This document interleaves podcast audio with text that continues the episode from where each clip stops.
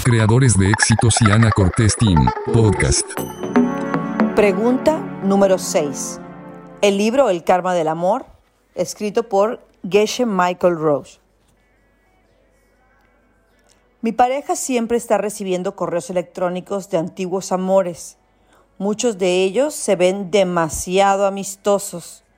¿Cuál es el karma para verla más dedicada a mí?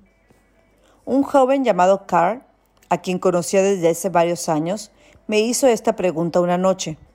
Estábamos sentados frente a la chimenea en la casa de los profesores de nuestra universidad, en un tranquilo rincón del sureste de Arizona. Me sorprendí, por desgracia, debido a que, como suele ser el caso, yo había pensado que su relación con Joana iba muy bien. El karma de lealtad es quizá uno de los karmas más básicos en cualquier relación.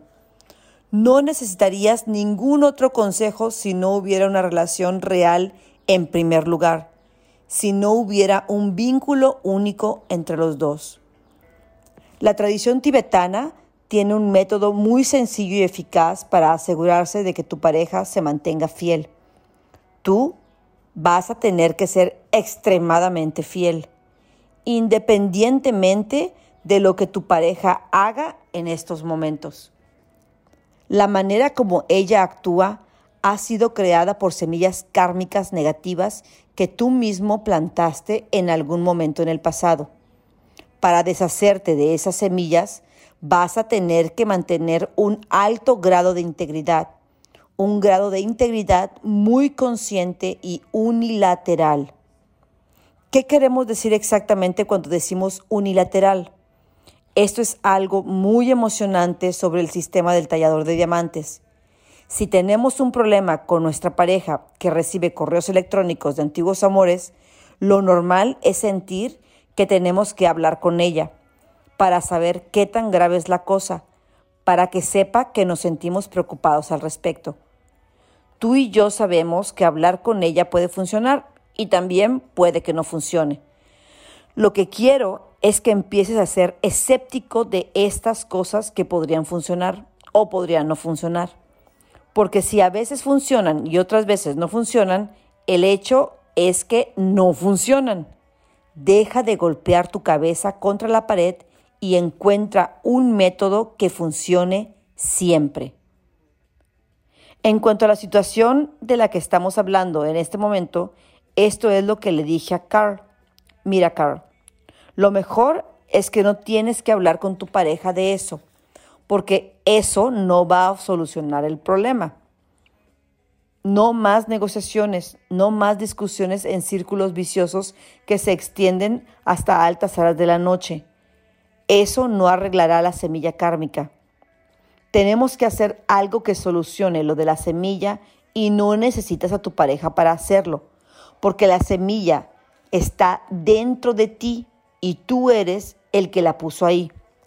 Tenemos que cambiar este cuestionable flujo de correos electrónicos y mensajes de texto con una semilla de perfecta lealtad. Y el lugar en el que tenemos que hacer crecer la semilla es dentro de nosotros, no dentro de nuestra pareja.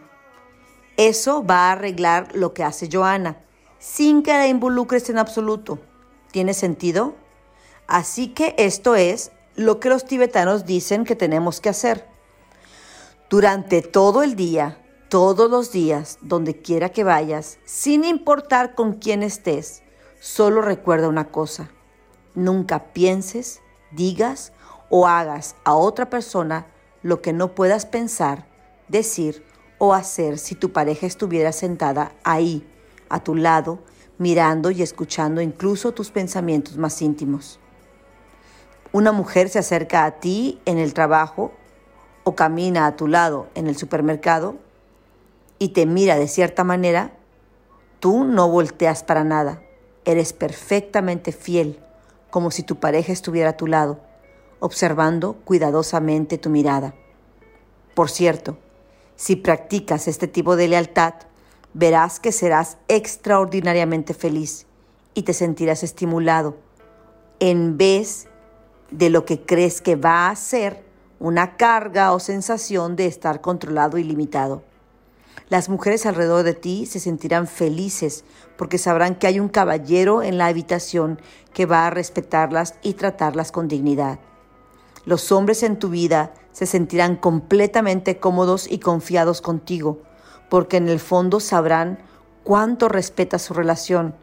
Y, por supuesto, lo mismo puede decirse desde el punto de vista de una mujer. Construirás toda una comunidad de confianza y sembrarás semillas profundas. Realmente, sin notarlo, tu pareja cambiará de repente y solo querrá saber de ti. Carl plantó estas semillas y como era de esperarse, florecieron de una manera bastante inesperada. Joana perdió el interés por los correos electrónicos y mensajes de texto. Cambió a Facebook publicando fotos y noticias a sus amigos de una manera abierta donde Carl no solo podía ver todo lo que ella publicaba, también podía participar varias veces al día. Él se convirtió en cómplice de sus mensajes en lugar de un espectador celoso. Esta fue la pregunta número 6 del libro El Karma del Amor de la serie de las 100 preguntas del mismo libro.